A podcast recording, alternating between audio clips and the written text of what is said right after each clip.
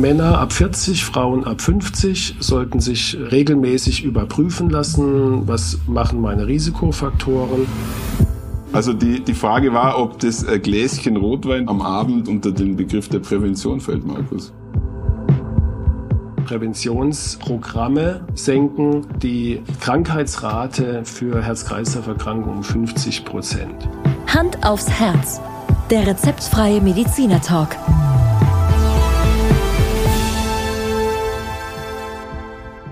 Hallo und herzlich willkommen bei Hand aufs Herz. Der rezeptfreie Mediziner Talk mit Dr. Markus Knapp.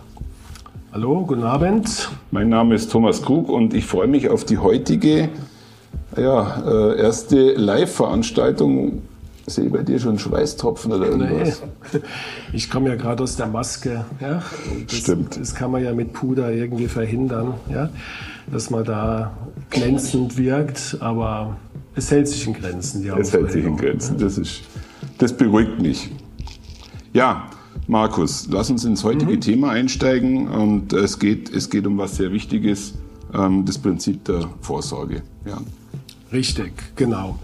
Wir wollen heute Abend wirklich ähm, erklären, was Vorsorge bedeutet, ähm, vor allen Dingen, was es in der Herz-Kreislauf-Medizin bedeutet und äh, warum haben wir das ganz an den Anfang gestellt? Weil die Vorsorge immer die bessere Alternative ist zur Therapie. Ja? Mit anderen Worten, wenn ich nicht krank werde, dann brauche ich auch keinen, keinen Arzt. Das ist so äh, ganz banal ausgedrückt. Was heißt denn Prävention eigentlich? Also ich habe ähm, paar Jahre Latein machen müssen, ehrlich gesagt, müssen. Ja.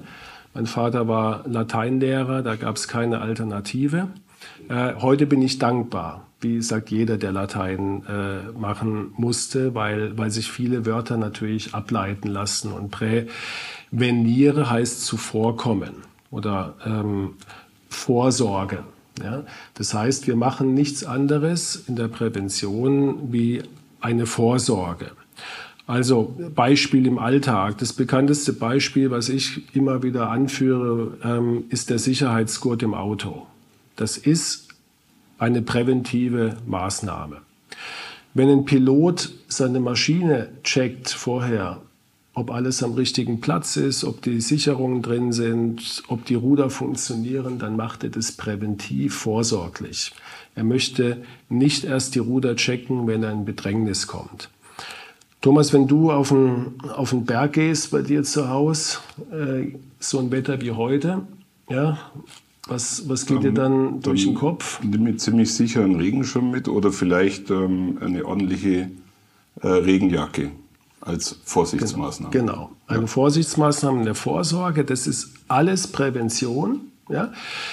Leider, also der Begriff wurde auch zum Teil ähm, sehr äh, ja, missbraucht, kann man sagen, im Wort Präventivkrieg. Hat vielleicht auch schon mal jemand gehört. Ähm, ich greife einfach jemand anderen an, bevor er mich angreift. Ja? Vorsorglich. Ja? Ähm, also es geht auch in die Richtung, negativ belegt. Wir reden heute von der positiven, von der positiven Wirkung der Prävention und müssen noch zwei Begriffe einführen. Das ist die sogenannte Primärprävention und die Sekundärprävention. Bei der Primärprävention handelt es sich um Menschen, die noch keine Erkrankung haben, die aber verhindern wollen, dass sie krank werden. Und bei der Sekundärprävention sind es Menschen, die haben schon eine Erkrankung, zum Beispiel einen Herzinfarkt gehabt, die möchten aber mit dieser Erkrankung nicht äh, weiter krank werden, mhm. sondern sie möchten sich auf diesem Niveau halten oder vielleicht sogar gesünder werden. Das ist dann die Sekundärprävention. Hört sich für mich jetzt alles äh, relativ logisch an, aber ich glaube, ähm, am Schluss des Tages ist es ein sehr schwieriges Thema, es zu vermitteln. Vor allem, glaube ich, die Primärprävention äh, wirst du dir wahrscheinlich an der einen oder anderen Stelle den Mund fußlich reden und ob dann wirklich viel ankommt, ähm, bezweifle ich jetzt mal. Naja, ich glaube, so schwer ist es gar nicht, wie sich das so darstellt. Ähm, die Primärprävention, ähm, es kommen sehr viele Menschen in meine Praxis zum Beispiel und sagen, naja, ich möchte, ich habe einen hohen Blutdruck, ich habe auch äh, in der Familie jemand mit Herzerkrankungen, ich möchte einfach mal gucken, wie es bei mir aussieht. Das ja. ist Primärprävention. Ja? Natürlich sagen wir das nicht, damit es, ähm, ich brauche da keine Fachbegriffe, aber die, der, der Grund, warum der Patient kommt, ist ja klar. Ja? Aber ich glaube, es hat äh, schon nochmal auch eine, eine andere Dimension, wahrscheinlich auch eine gesellschaftliche Dimension, das ganze Thema Prävention. Ähm, also nicht nur der Einzelne, der sich schützen kann, sondern ich kann mir vorstellen, dass das Ganze in der nächsten Ebene auch eine ziemliche Auswirkung haben kann. So ist es, ja. Es hat eine enorme wirtschaftliche Bedeutung, gell? weil es ist doch ganz klar, ähm, natürlich kostet Prävention Geld.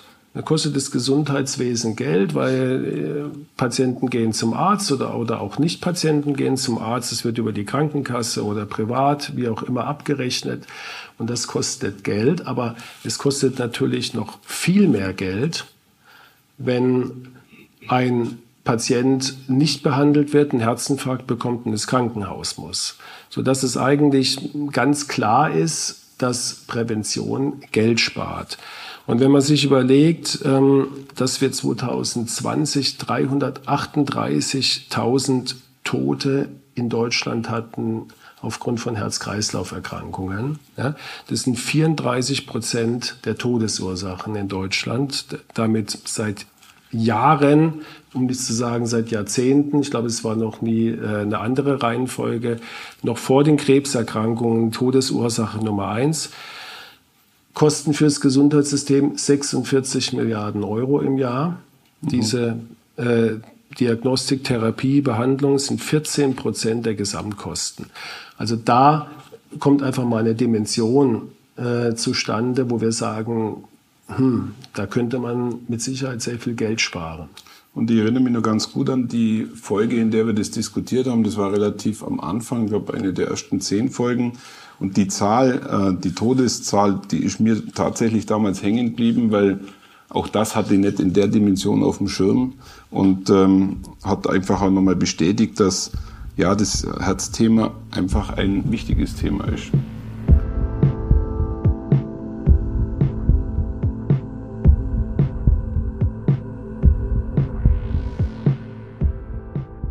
Vielleicht noch als Ergänzung, ähm, was du sicher nicht wusstest, die äh, Ärzte im alten China, also vor 2.000, 3.000 Jahren, die haben ihr Geld bekommen von ihren Patienten oder Kunden.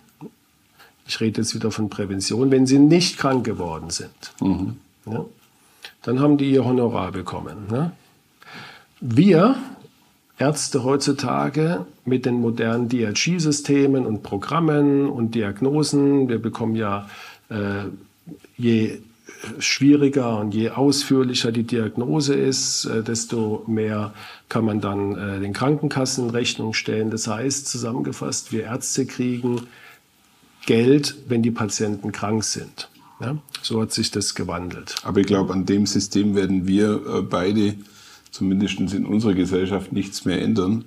Aber man kann natürlich in Sachen der Prävention einfach weiter die Fahnen hochhalten und ähm, Du kannst Absolut. vor allem einen positiven Effekt freisetzen. Also zusammengefasst, Prävention rettet Leben. Mhm. Ja, das ist wissenschaftlich belegt. Da gibt es überhaupt keinen, äh, keinen Zweifel.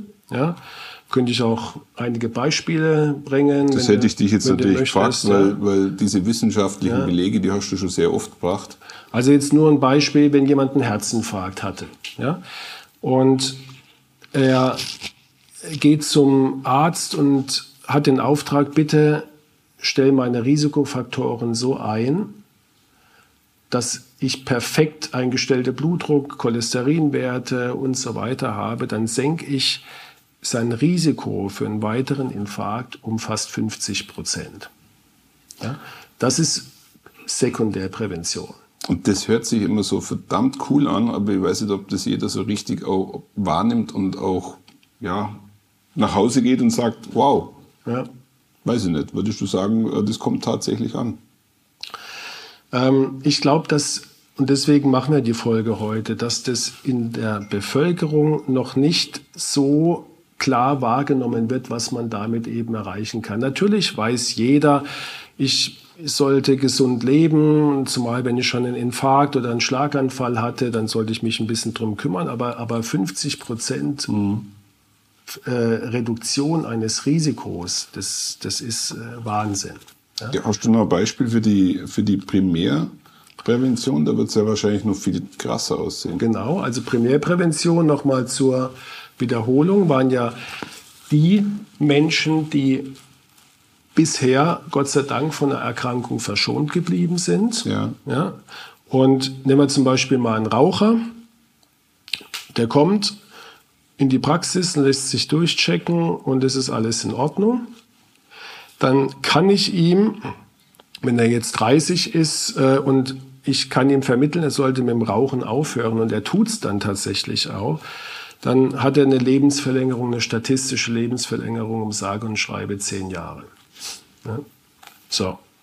Und das kann man, natürlich wird die Lebensverlängerung immer weniger, äh, aber selbst wenn ein 70-Jähriger kommt und hört mit dem Rauchen auf, dann hat er statistisch ebenfalls Lebensjahre gewonnen. Mhm. Ja? Und von daher, wir reden hier also wirklich um konkrete, konkrete Zahlen, die ähm, wissenschaftlich durch Studien wirklich belegt worden sind. Und somit ist die Prävention eigentlich für dich. Thomas, da ist eine Frage, ganz kurz. Ja, gerne. Gibt es denn so routinemäßige Vorsorgeuntersuchungen, was das Herz anbelangt? Wolltest du die Frage wiederholen? Versteht man die? Auch für ähm, unsere Online-Teilnehmer? Ja, würde ich, würde ich kurz wiederholen. Die Frage war, ob es äh, Routineuntersuchungen gibt, ähm, die genau in das Thema hier reingehen, Prävention. Ja. Es gibt, äh, in, es gibt in der Tat Routineuntersuchungen. Ähm, jetzt kommen wir zu einem, zu einem Problem bei der Prävention. Ähm, wir, haben, wir, wir müssen ja Tests machen, jetzt ganz pauschal gesagt. Ein Ultraschall ist ja nichts anderes wie, wie ein Test oder ein, oder ein Belastungstest oder ein Ruhe-EKG. Und da gibt es natürlich auch immer bei jedem Test, den man macht, gibt es auch Fehlerquellen. Ja? Und deswegen gibt es manche präventive Maßnahmen. Ähm, ich, äh, mir fällt da zum Beispiel mal die, die Brustkrebsvorsorge ein. Wenn, wenn die Frauen zum, zur Brustkrebs, zur Mammographie kommen, gibt es natürlich auch falsch positive Befunde. Ja? Das heißt, der Radiologe sieht was, was sich hinterher gar nicht als, als Krebs darstellt, sondern was harmloses war, was für die Frauen, die da hingehen, natürlich eine enorme Belastung ist.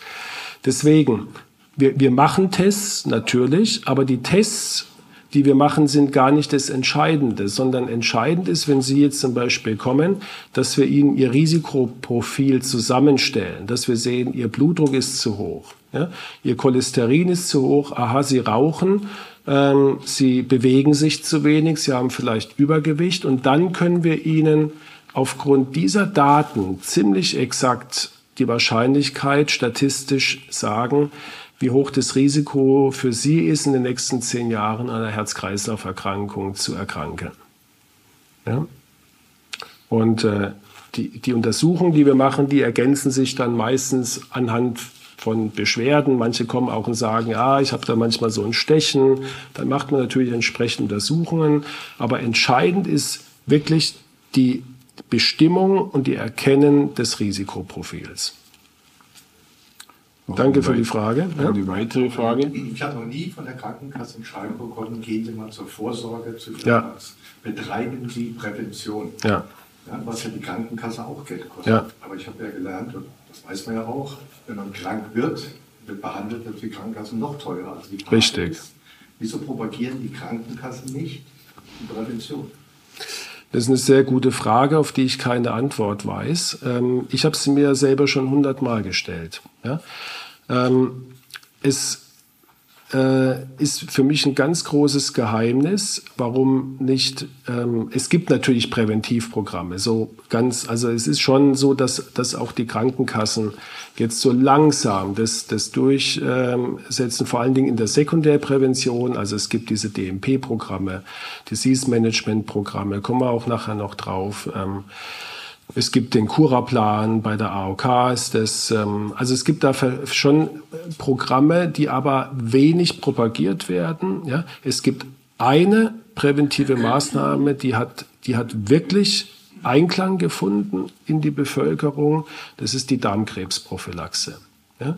Wenn ich also meine Patienten frage, wer mit 60 äh, schon eine Darmspiegelung hatte, würde ich mal sagen, 90 Prozent sagen, habe ich gemacht. Ja? Und da gab es wirklich gezielte Kampagnen an Litfaßsäulen und so weiter. Gell?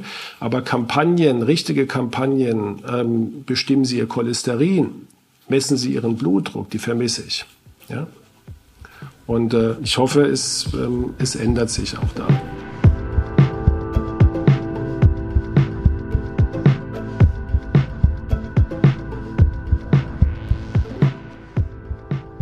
Der Stelle hätte ich auch noch eine Frage.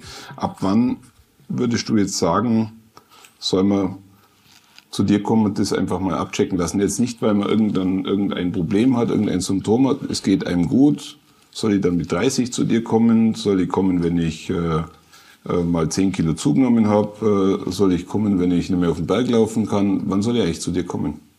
In dem Kontext. Also ähm, eigentlich ist sag mal, für, die, für den ersten Schritt äh, Sache des Hausarztes, wo ja äh, die meisten einmal im Jahr aufkreuzen und zum Beispiel ein Blutbild machen lassen oder einfach so ein, so ein Check. Natürlich gehen auch viele gar nicht zum Arzt. Mhm. Ja.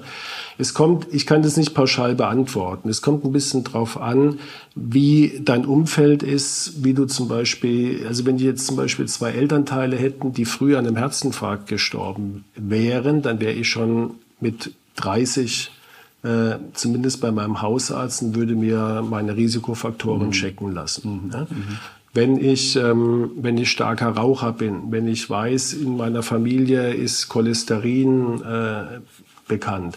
Also ähm, generell ab 40 äh, Männer ab 40, Frauen ab 50 sollten sich äh, regelmäßig überprüfen lassen, was machen meine Risikofaktoren. Aber in Ausnahmefällen, wie gesagt, sehr frühes äh, Versterben von Elternteilen aufgrund von Herz-Kreislauf-Erkrankungen, familiäre Fettstoffwechselstörungen, da empfehlen wir schon äh, mit 30 zum Teil eine, eine Vorsorge. Lass uns mal den äh, Bogen Richtung Medikamente mhm. äh, spannen. Ich denke, es gibt einiges an Medikamenten, die man auch in der Prävention nehmen kann. Wie, wie stehst du da dazu? Also ähm, die, die Medikamente ergänzen unsere Maßnahmen, was gesunde Ernährung und Bewegung anbelangt. Also das darf man und muss man als erstes nennen. Ja. Bevor wir sagen wir mal auf Medikamente gehen, finde ich immer wichtig, dass man mal die Hausaufgaben macht und sagt, wenn ich noch äh, ein gutes Gehwerk habe, ähm, wenn ich noch mobil bin, dann versuche ich erstmal durch Bewegung, ähm, was die kostengünstigste Vorsorgemaßnahme überhaupt ist im Leben. Ja? Ähm, egal bei welcher Erkrankung, ob das Krebs, Krebserkrankungen sind, Herz-Kreislauf-Erkrankungen, ist Bewegung wirklich das A und O. Und die gesunde Ernährung, auf die wir ja auch im Rahmen von der Veranstaltungsreihe jetzt eingehen werden, natürlich auch. Die Medikamente ähm, sind, warum nehmen wir Medikamente? Es gibt zwei Gründe, Thomas. Ja? Also entweder will ich, dass ich ähm, irgendein Symptom weg habe, da ist die klassische äh, Schmerztablette aufzuführen. Mhm. Ich habe mhm. Kopfschmerzen, nehme eine Tablette, dann hat die ihren, ihren Sinn erfüllt. Ja? Oder ich nehme Medikamente, und das ist bei Herz-Kreislauf-Medikamenten äh, zu über 90 Prozent der Fall. Ich möchte, dass, dass ich länger am Leben bleibe. Mhm. Und das gilt für fast alle gängigen Herz-Kreislauf-Medikamente, bis auf ein paar Ausnahmen, die Blutdrucksenker, die ähm, Blutverdünner, die Cholesterinsenker. Also mhm. alle Medikamente, die wir haben, verlängern statistisch unser Leben. Mhm. Ähm, ist in Studien nachgewiesen ja, und deswegen gehören Medikamente ja, Markus, absolut dazu. Sorry, es gibt noch einen dritten Grund, Medikamente zu nehmen. Und zwar? Damit ich mich gut fühle. Okay. Also ich habe mir vor kurzem in einem Drogeriemarkt äh, speziell, aber fragen mir jetzt bitte nicht, was drin war, so ein äh, Schächtelchen gekauft, wo drauf stand, gut für ihr Herz. Okay. aber läuft nicht als Medikament, oder? Absolut nicht, genau. Aber äh, ich glaube, ich glaub, der ein oder andere äh, wird jetzt nicht unbedingt äh, Nein sagen. Das macht vielleicht, äh, sag jetzt mal, die Hälfte von uns. Das, das läuft es ja nicht. Das läuft unter dem Stichwort Nahrungsergänzungsmittel. Okay. Ja? Und dazu können wir einen ganzen Abend sprechen, irgendwann mal. Gell? Ja. Weil okay. da ähm, hört der, die wissenschaftliche Evidenz ist da sehr mau. Gell? Für fast alle, alle Präparate, die man da so äh, dann, dann würde ich sagen, verschone ich dich vor weiteren Naturheilmitteln und äh, Geistheilungsmethoden und würde mal behaupten, dann müsstest du doch, was Prävention angeht, eigentlich jetzt zufrieden sein, oder? Ja, eigentlich sind die, wie wir gesagt haben, die Fakten sind klar. Ja. Es ist alles, liegt alles auf dem Tisch. Ähm, wir wissen eigentlich, was zu tun ist, aber es, ähm, jetzt kommen wir zu den Problemen. Es führt nicht dazu, dass Prävention angewandt und durchgeführt wird. Wie wir eben bei der Frage schon gehört haben, es ist zu wenig Unterstützung da, es ist zu wenig ähm, Aufmerksamkeit für das Thema da in Deutschland.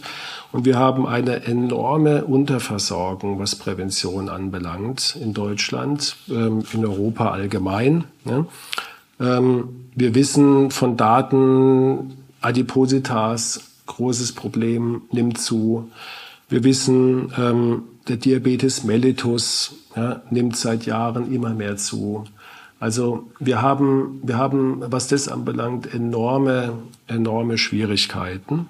Und ich glaube, das Thema Anti-Rauch-Kampagne ähm, kann man schon fast auch als Fehlanzeige bezeichnen, bis auf ja. die Bilder, die man überall sieht. Das ist ein klassisches Beispiel, wie man ja äh, versucht hat, irgendwas, irgendwas zu unternehmen und dann auf halber Strecke, ähm, halber Strecke stehen geblieben ist. Ja. Man könnte viel mehr tun. Ähm, man, man könnte ähm, in, in, großen Kampagnen äh, wirklich dafür sorgen, dass, dass den Menschen, ja, wenn, wenn man mal raucht, ja, und das nehme ich keinem übel, ja, es geht ja gar nicht darum, dass ein Raucher ein schlechterer Mensch ist, um Gottes Willen. Gell? Wenn man mal raucht, ist es enorm schwierig, von der Zigarette wegzukommen. Mhm. Ja?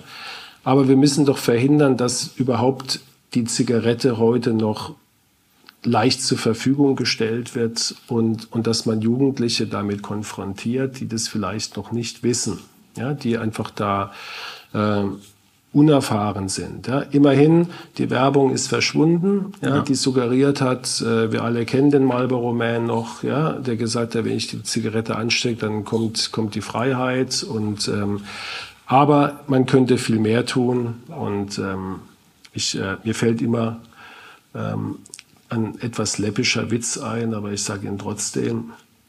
Ähm, wie jemand in die Tankstelle kommt und sich äh, eine Packung Marlboro kauft und dann guckt er das Bild an und da steht drauf, Rauchen ähm, schädigt ihre Potenz. Und dann nimmt er die Schachtel, gibt es zurück und sagt, ich hätte gern die mit dem Krebs. Den Witz kann nur ein Nichtraucher machen.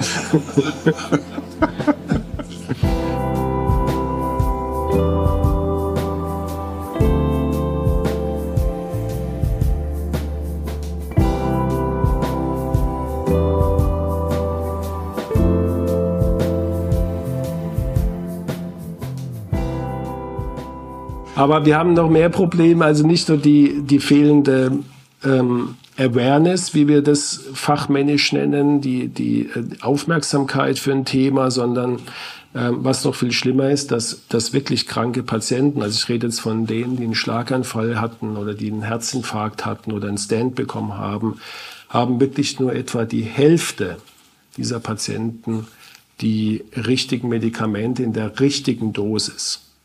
Was vollkommen nicht ja. nachvollziehbar ist in der heutigen Zeit. Überhaupt nicht. So ist es. Ja. Aber das sind Statistiken, die, die lügen nicht. Gell? Man, man kann ja äh, Stich, also in, in äh, Kohortenuntersuchungen, Felduntersuchungen kann man, kann man ja wirklich gucken. Man ruft die Patienten an, äh, die geben ihre, ihre Medikamente durch und dann kann man erfassen, aha, ähm, ein großer Anteil zum Beispiel hat überhaupt keine, keine Cholesterinsenker. Und wenn sie welche haben oder beim Blutdruck ist es noch evidenter. Gell? Also die, es fängt schon damit an, dass, dass viele Patienten äh, gar nicht wissen, dass sie einen hohen Blutdruck haben. Mhm. Ja? Äh, wenn sie es wissen, werden, ich glaube, ich habe die Zahl nicht ganz genommen im Kopf, aber weniger als die Hälfte überhaupt behandelt. Das heißt, die wissen, ich habe hohen Blutdruck, aber die bekommen gar keine Medikamente. Und wenn sie dann Medikamente bekommen, dann sind sie meistens noch unterdosiert, sodass der Blutdruck nicht richtig eingestellt ist. Was wird sich dann eigentlich wieder ändern, wenn man das, wenn man das konsequent anpacken würde, das Thema? Dann werden wir alle noch, noch älter, älter, älter und leben alle länger. Thomas. Und das wollen wir, ja? oder? Und das wollen wir doch. Gell? wobei, wobei, ist, wobei tatsächlich ähm, dann mal kurz einsteigen möchte, aus Laiensicht kann ich das überhaupt nicht verstehen, warum das überhaupt nur so ein großes Thema ist, ähm, dass, dass äh, entweder Falschmedikamente gegeben werden oder nicht genommen werden oder gar niemand auf die Idee kommt, das zu verschreiben.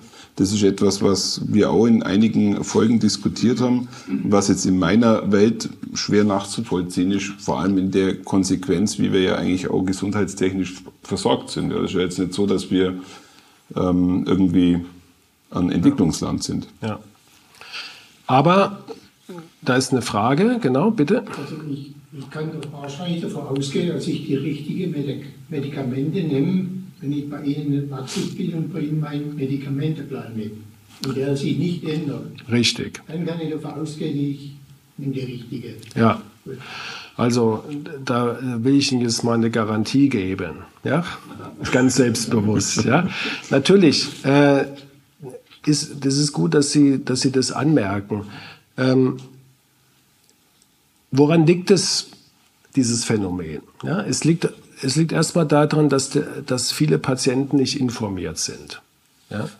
Es liegt aber auch daran, ja, und auch das muss man, muss man ehrlicherweise sagen, es, es gibt auch manche, manche Kollegen, die nicht immer informiert sind. Ja, und das meine ich jetzt überhaupt nicht als Vorwurf, sondern die Medizin geht immer weiter. Und wenn man zum Beispiel Allgemeinarzt ist, dann muss man sich um Kardiologie kümmern, dann muss man sich um Magen-Darm kümmern, um Neurologie, um, um kleine chirurgische Sachen, um neue Antibiotika. Das ist ja ein Wissen, das da zustande kommt. Und jede Fachgesellschaft veröffentlicht äh, im Jahr ungefähr drei bis viermal neue Leitlinien. Das kann man nicht alles auf dem Schirm haben. Ja? Der Facharzt sollte natürlich auf dem neuesten Stand sein. Den Anspruch muss man als Facharzt einfach haben. Ja?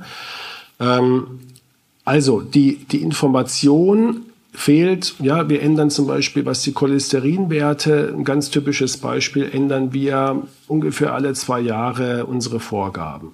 Wir gehen immer weiter runter. Nicht wie manche einem unterstellen, damit die Pharmaindustrie noch mehr Medikamente verkaufen kann, sondern weil es einfach Studien gibt, die zeigen, äh, bei einem Patienten mit Herzinfarkt ist ein LDL von 100 nicht schlecht, aber ein LDL unter 60 ist noch besser. Diese Patienten leben länger und dann wird es umgesetzt. Ja? Wenn Sie jetzt zu Ihrem Hausarzt gehen, dann gibt er Ihnen einen Laborzettel und jetzt nehmen wir mal an, Sie sind äh, ein Patient mit einer Vorgeschichte und haben 120 Milligramm pro Deziliter LDL, dann steht auf Ihrem Laborzettel Normbereich. Ja? Und Sie, Ihnen wird suggeriert, das ist ja alles in Ordnung. Ja? Äh, bei modernen Labors muss man fairerweise sagen, steht unten schon drin, wie der Normbereich für ihre Erkrankung ist. Gell? Aber das ist so ein ganz typisches Beispiel, und das sehe ich ganz oft in der Praxis, dass der Patient mir sagt, meine Cholesterinwerte sind in Ordnung. Ja? Und dann zeigen Sie mal her und dann sehe ich auf einmal, da muss dringend was getan werden. Also das ist, da geht es um Information. Darf ich da mhm. eine stellen? Ja. Es gibt ja verschiedene Medikamente, verschiedene äh, pharmazeutische Medikamente für die gleiche Therapie.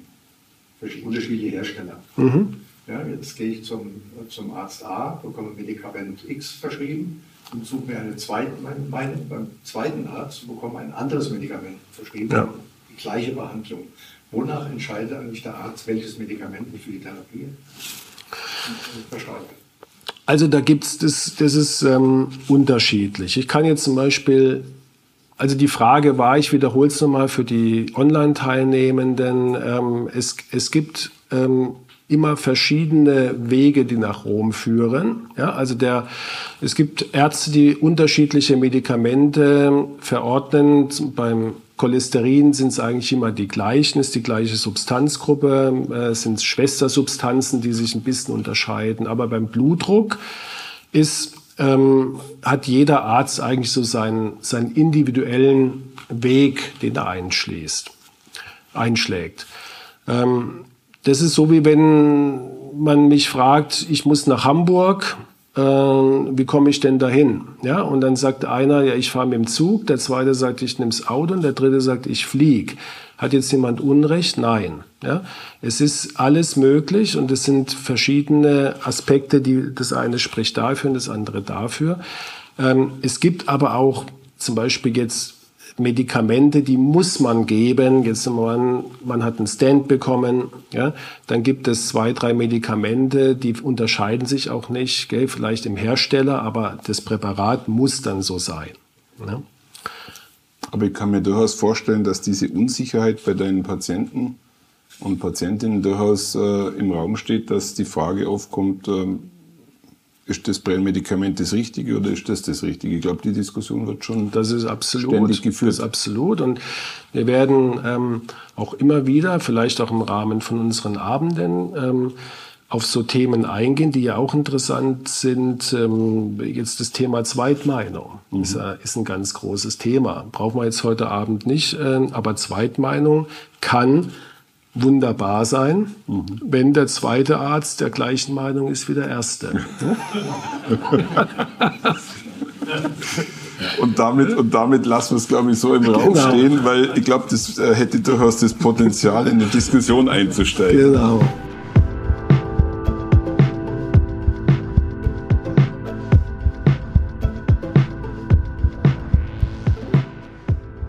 Ähm, ich würde vielleicht ganz kurz nochmal zurückgehen wir haben jetzt viel über das äh, Thema Prävention gesprochen und ich glaube, an einem Beispiel ähm, kann man sich vielleicht festhalten und sagen, das wäre doch eigentlich so das Ziel, ähm, was man sich wünscht. Das ist eigentlich aus meiner Sicht wirklich so der, der Sicherheitscode. Ja. Ich weiß gar nicht, ähm, seit wann haben wir die Verpflichtung, uns anzugurten? Ich weiß es gar nicht mehr. 74. Seit 74, mhm. ja. Und ähm, jetzt haben wir, glaube ich, einen Zustand, wo man, glaube äh, mit gutem Gewissen sagen kann, das ist Prävention in Perfektion. Ähm, ich glaube, die Zahlen, äh, die, die Sterberate äh, im Verkehr, die ist wirklich signifikant runtergegangen. Und du machst ja bei dir in der Praxis auch etwas, was dann vielleicht in 50 Jahren so eine Wirkung freisetzt. Ich weiß nicht, ob du das 50 Jahre durchhältst. Du machst eine äh, Präventionssprechstunde. Ja. Und ähm, ich glaube, da steigen wir nochmal ganz kurz ein, weil ich finde das eigentlich schon ganz eine spannende Sache. Kann ich gern was zu sagen. Ähm, ich wollte noch auf zwei vorher kurz auf zwei Punkte eingehen, Thomas, mhm. ähm, weil du mich vorhin gefragt hast, warum, warum tun wir uns so schwer? Mhm. Und neben dieser Information, die nicht da ist, haben wir noch zwei andere Punkte. Das, das ist auch zum Teil die, die fehlende Einsicht beim Patient selbst. Ja? Viele Patienten wollen auch gar nicht sich mit Prävention beschäftigen. Ja? Die wollen einfach das Thema äh, von sich weghalten. Das mhm. ist eine, ein, ein, Mechanismus, ähm, mit, ich sage jetzt mal, Problemen umzugehen, indem man sie einfach verleugnet. Ja? Mhm. Ist manchmal in manchen Lebensthemen nicht verkehrt. Bei der Gesundheit sollte man es natürlich nicht machen, gell? sondern man sollte sich, äh, man muss den Spagat finden, dass man einerseits die Dinge, die erledigt werden müssen, macht. Ja, ich sage jetzt mal wieder als Mann, gehe ich mit äh, spätestens Mitte 50 mal zur, zur Darmspiegelung mhm. und ich gehe auch mal zum Urologen, ja, auch wenn es keinen Spaß macht, aber die Dinge müssen gemacht werden und dann kann ich das auch wieder beiseite schieben. Ich muss auch nicht, das wäre dann wieder die andere Übertreibung, jeden Tag über meine Gesundheit nachdenken. Also da ähm, ist, ist ähm, muss man sehr viel, sehr viel tun, auch als Arzt, die Patienten animieren, sagen, denken Sie dran, gell, kommen Sie wieder ja, ähm, in einem Jahr und so weiter. Und dann natürlich, und jetzt kommen wir auf die Präventionssprechstunde, wo wir das ein bisschen verbessern wollen, die, ähm, die Zeit. die Arzt und Patient miteinander verbringen. Wir reden jetzt bald ja eine Dreiviertelstunde mhm. über Prävention. Ja, wir haben noch längst nicht jeden Aspekt besprochen. Und kannst dir vorstellen, in der Praxis ist sowas un unmöglich, sondern ich habe gerade mal Zeit, ähm, die wichtigsten Dinge äh, zu sagen. Sie müssen einen Cholesterinsenker nehmen, ja, das ähm, ist für jemanden oder, oder nehmen wir es noch einfacher, das, das Blutdruckmedikament. Ja, jetzt muss ich in fünf Minuten einem Patient erklären, dass er von heute auf morgen Medikamente braucht. Gell? Ich muss dann ihm eigentlich erklären, warum, was passieren kann, was der Blutdruck für Schäden macht. Ich muss die Wirkung der, der Medikamente, die Nebenwirkungen erklären und alles in, in kurzer Zeit, weil er draußen das Wartezimmer voll ist. Und das führt dann dazu, dass der Patient aus der Praxis geht, eigentlich nicht alles verstanden hat oder, oder nur sehr wenig verstanden hat gell? und verunsichert ist. Und das wiederum führt dazu, dass es nicht selten so ist, dass er die Medikamente gar nicht abholt oder, oder nicht einnimmt. Ja? Und in der Präventionssprechstunde ähm, haben wir dafür ausgebildete Assistentinnen, also Mitarbeiterinnen meiner Praxis, die ähm, auch wirklich da eine spezielle Ausbildung durchlaufen und ähm, die werden sich mit, mit äh, mir und meiner Kollegin zusammen ähm, in dieser Präventionssprechstunde wirklich speziell Zeit nehmen für, für diese Patienten. Wir werden die Risikofaktoren analysieren, wir werden sie sammeln. Ja? Wir werden dann für jeden individuell ein, das Risiko für die nächsten zehn Jahre bestimmen und dann besprechen, was zu tun ist. Und wenn man das macht, ähm, dann hatten, haben wir ebenfalls äh, die Zahl 50 Prozent, habe ich vorhin mhm. schon genannt, jetzt kann ich sie wieder nennen, ähm, Präventionsprogramme, das hat man auch äh, erwiesen, senken die äh, Krankheitsrate für Herz-Kreislauf-Erkrankungen um 50 Prozent. Und in meinem Fachgebiet, in der Kardiologie, kommt jetzt wirklich langsam ein Denken äh, zustande, dass man sich nicht primär um, um die Big Points kümmert, gell, im Herzkatheter stehen und einen Stand reinmachen, super, gell, und, und klappt, ja, oder schwierige ähm, Herzklappen-Eingriffe oder ähm, moderne Schrittmacher und Defibrillatoren, ja, mhm. alles schön und gut, sind wir froh, dass wir das haben, aber wir, wir müssen back to the roots, zu den Basics. Und ähm, das heißt, wir müssen den Patienten analysieren, abfragen, ihn aufklären und dann konsequent behandeln. Und das ähm, versuchen wir jetzt umzusetzen in dieser Präventionssprechstunde. Das sind im Wesentlichen drei Säulen. Ja. Das sind dann die Medikamente, mhm. die man regelmäßig einnimmt. Auch das gehört dann überprüft und ehrlich abgefragt. Das ist der Lebensstil, zu dem wir den Patienten aufklären und ihnen Tipps, Hilfestellung geben, vom Rauchen wegkommen, Ernährung umstellen, Bewegungsprogramme in Angriff nehmen. Und last but not least, das, was wir jetzt heute Abend hier auch propagieren, Information. Ja? Weil einer meiner Slogans, wenn ich so sagen darf, ist wirklich, der informierte Patient ist der gesündere Patient.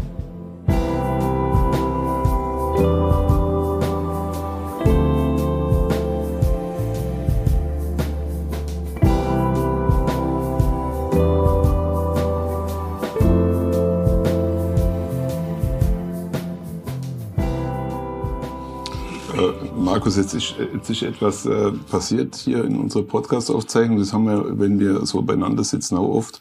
Ich habe jetzt echt wieder lang zuhören müssen.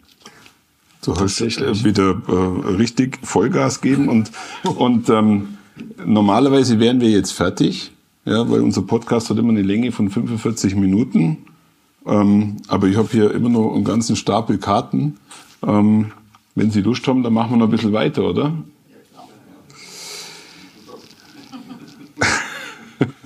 Ja, wir haben jetzt viel darüber gesprochen, wie, wie Prävention abläuft, ähm, was eigentlich da wirklich auch die Aufgabe von dir ist, wie viel Energie da auch drin steckt, wie viel, wie viel Engagement da drin steckt. Lass uns doch mal noch ein bisschen vielleicht ja, politisieren? Was kann denn, was kann denn äh, gesellschaftspolitisch aus deiner Sicht stattfinden, um an das Thema ähm, vielleicht noch in der nächsten Ebene anzuknüpfen?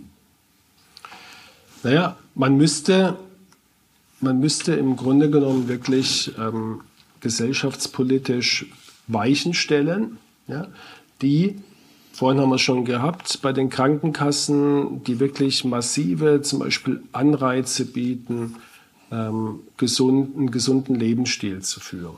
Ja? Es gibt da gewisse Ansätze, die aber eher in die Richtung gehen, naja, wenn ich nicht zum Arzt gehe, dann kriege ich mein Geld zurück. Ja? Das finde ich jetzt nicht so, so toll. Mhm. Wenn ich aber zum Beispiel äh, Geld zurückbekäme von, von meiner Krankenkasse, wenn ich nachweisen kann, dass äh, mein Blutdruck gut ist und mein Cholesterin gut eingestellt ist als, als Herzinfarktpatient, dann wäre das schon mal was ganz anderes. Man könnte, ja, da haben wir jetzt ein, ein, ein großes Feld, machen wir da auf? Ähm, die, die Liberalen unter uns äh, werden aufschreien, wenn, wenn ich, sag mal, mein, der Bevölkerung vorschreibe, was sie essen sollen und was sie nicht essen sollen. Ja? Man könnte natürlich, Stichwort äh, Zuckersteuer, ja, geistert ja irgendwann mal rum. Ich mache einfach alle Nahrungsmittel mit raffiniertem Zucker, Süßigkeiten mache ich einfach mal so teuer, dass sie, dass sie unattraktiv sind. Ja? Wenn ich mal für ein für einen Snickers 10 Euro bezahlen müsste, dann, dann bleibt es liegen. Ähm, äh, man, könnte auch, man könnte das Rauchen noch viel teurer machen. Ja? Führt aber dann dazu, dass, dass die, die nicht vom Rauchen wegkommen, natürlich äh, eine enorme, enorme äh, finanzielle Belastung haben. Ne? Aber ich glaube wirklich, das Entscheidende wäre Kampagnen, Aufklärung. Ja, wir, wir haben Beispiele, wo es funktioniert. Wir haben Beispiele, wo wir immer noch zu wenig machen. Auch Stichwort, jedes Jahr bekomme ich zehn Patienten zu Gesicht, die die klassischen Symptome eines Herzinfarkts hatten. Druck auf der Brust, Schweißausbruch, Atemnot. Gell? Und den Notarzt nicht gerufen haben aus Scham oder Unsicherheit. Ja? Oder habe ich nicht gewusst, ich habe mich ins Bett gelegt. Gerade äh, bei Frauen ganz mhm. häufig, gell? bei älteren Damen, die ihr Leben lang geschafft haben. Ich wollte auch niemandem zur Last fallen, habe ich mich einfach hingelegt und habe gedacht, es geht wieder vorbei. Ja? Also solche Kampagnen bräuchte man, um das Bewusstsein zu schärfen, ja? steht der Tropfen, hüllt den Stein und ähm, ja, mir wird noch viel anderes einfallen, aber dann rede ich wieder zu lang, Thomas. Ja? Aber das Faszinierende ist, dass ähm, aus deiner Welt heraus nimmst du das ja so wahr, als ob in unserer Gesellschaft eigentlich noch viel mehr gemacht werden müsste. Jetzt, jetzt spreche ich mal aus meiner Welt heraus. Ich bin jetzt auch Nichtraucher, aber ich glaube, es gibt ganz viele Menschen in unserer, in unserer Gesellschaft, die sagen würden, es wird doch schon viel gemacht, es wird doch alles teurer, es wird Steuer eingeführt, es klebt irgendwas auf einer Zigarettenschachtel drauf es wird von den Krankenkassen was angeboten. Also ich glaube, das ist schon auch so ein, so ein spannender Spagat, ähm, deine Wahrnehmung mit der Wahrnehmung äh, der Masse irgendwo übereinzubringen. Also ich persönlich habe den Eindruck, dass wir schon in einer Welt leben, wo viel bewegt wird, wo viel gemacht wird, wo der Staat sich um viel kümmert, die Krankenkassen viel machen, was weiß ich alles. Aber wenn ich dir jetzt zuhöre, dann würde ich sagen, es ist halt alles immer noch viel zu wenig. Ja, und wenn du ein bisschen so die Augen aufmachst, äh und gehst mal durch einen Supermarkt, durch einen ganz normalen Supermarkt und guckst dir mal an, was für Lebensmittel dort in den, in den Regalen und zwar, mhm. du, du, weißt, dass, dass die Supermärkte ähm, ganz unten und ganz oben sind die, sind die schlechtesten ja, und in der Mitte sind die attraktiven auf Sicht, auf Augenhöhe. Gell? Mhm. Und dann guck dir mal an, was da, was auf der mittleren Etage ist. Das sind eben Süßigkeiten, das sind Kekse, Chips. Gell? Und ähm, damit, ja, da, da, das ist ein Interessenskonflikt. Ja, ne? ähm, ja. Ich, ein Supermarkt will seine Waren verkaufen und die äh, war zum Beispiel auch, auch da könnte man viel machen, dass, dass man die, die Lebensmittel einfach, äh, wurde ja auch schon mal versucht, ähm, wirklich mit, mit dieser Ampel. Mhm. Also eine, eine rote Ampel heißt Finger weg. Gell? Aber damit greife ich natürlich schon wieder enorm in, in, das, in die Privatsphäre ja. äh, von, von Menschen ein ja, und auch von der Wirtschaft natürlich. Ja. Und deswegen bin ich der felsenfesten Überzeugung, wird es dazu nicht kommen. Das äh, glaube ich auch, dass es dazu nicht kommen wird, weil ich bin sehr viel mit dem Auto unterwegs. Ich stelle mir das gerade vor, du wärst jetzt äh, Bundeskanzler und hättest die Macht, das umzusetzen. Dann müsste ja in der Tankstelle nichts mehr drin liegen. Gäbe es kein zuckerhaltiges Getränk mehr wahrscheinlich. Ja? ja, es gäbe gar nichts in der Tankstelle zu kaufen, weil selbst die Backwaren wären wahrscheinlich nichts. Also äh, ich glaube, äh, der goldene Mittelweg wird es irgendwann ausmachen, aber ich finde äh, ich finde diese unterschiedlichen Meinungen interessant, weil äh, deine Wahrnehmung ist wahrscheinlich schon die richtige, aber sie ist halt leider im Hier und Jetzt nicht umsetzbar. Mhm.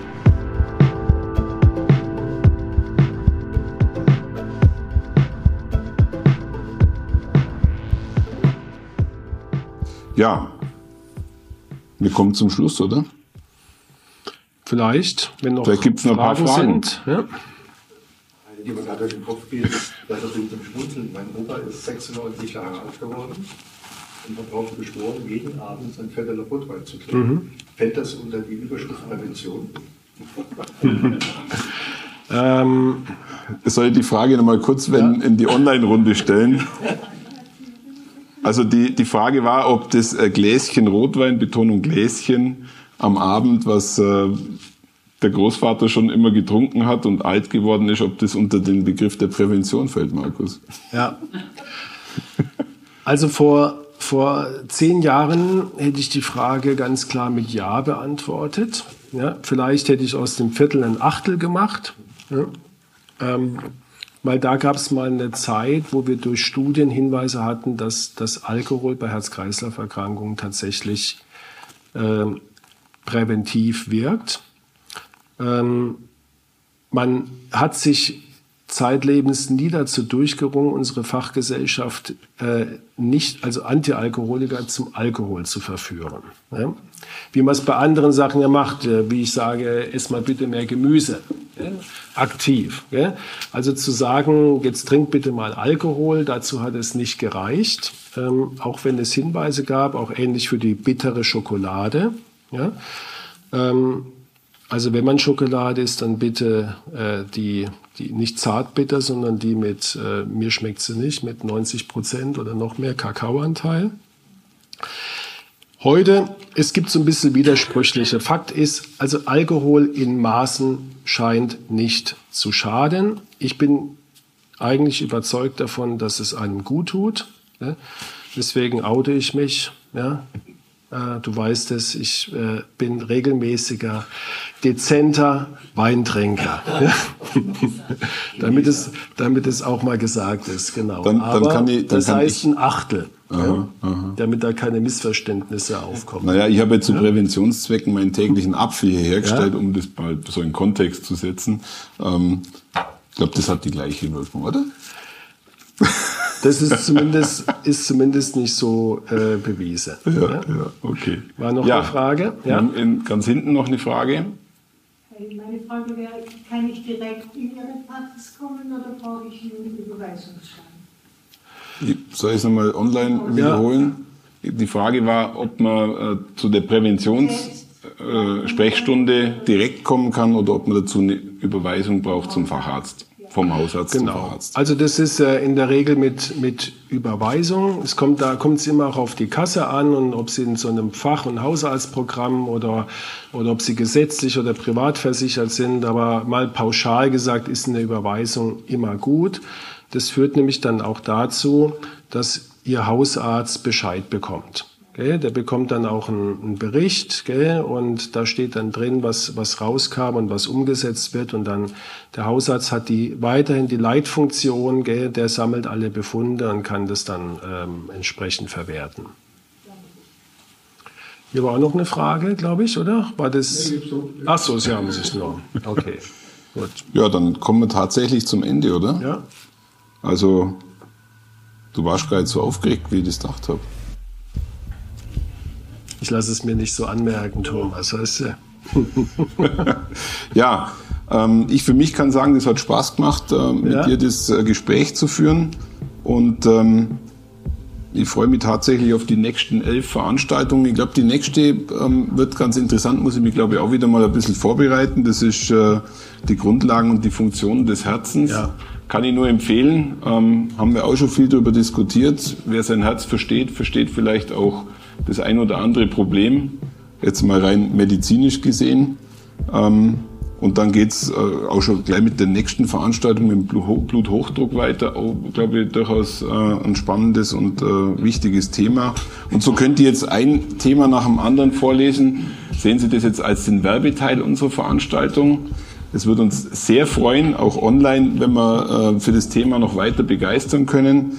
Ich glaube, für uns beide kann ich sprechen, dass wir die Podcast-Serie noch lange, lange weitermachen. Wir haben eine, eine Redaktionsliste mit Themen, die ist ja endlos nicht, aber sie ist auf jeden Fall sehr lang. Und ähm, den Spaß haben wir nach wie vor an der Sache. Ich habe jetzt heute auf jeden Fall mal Lust bekommen, das noch öfters live zu machen. Ähm, und bedanke mich für deinen interessanten Austausch. Thomas, ich danke dir auch ähm, für das, ja, für den, für die wie immer professionelle Moderation, gell? Dafür, dass du mich immer so lange reden lässt, gell? Fällt mir äh, schwer, aber bei unseren, bei den Online-Formaten ist es, ähm, ist es äh, ist er nicht so geduldig. Ja? Da äh, gibt er mir immer Zeichen. Ich möchte mich auch beim, beim Herrn Tim Hacking bedanken. Gell? Tim, ähm, du hast hier, glaube ich, technisch was, was hingestellt. Also das zumindest hat es hier im Comedico noch nicht gegeben. Ja?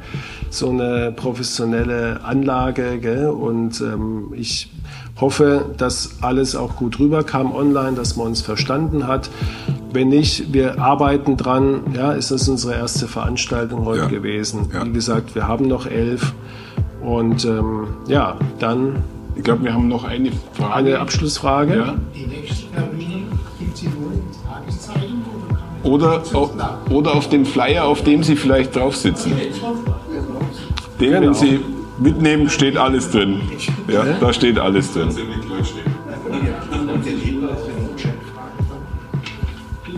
Der Hinweis zu den Chatfragen, ja, das die, danke. Ähm, die Frage äh, würde ich zum Tim hinterrichten. Ähm, er winkt ab. Okay. Das äh, kann man jetzt als gut oder schlecht sehen. Ähm, vielleicht kommen ja noch die ein oder anderen Fragen. Ich glaube, bei den nächsten Veranstaltungen haben wir noch äh, Potenzial, Fragen zu stellen. Herzlichen Dank. Danke, schönen Abend. Ja.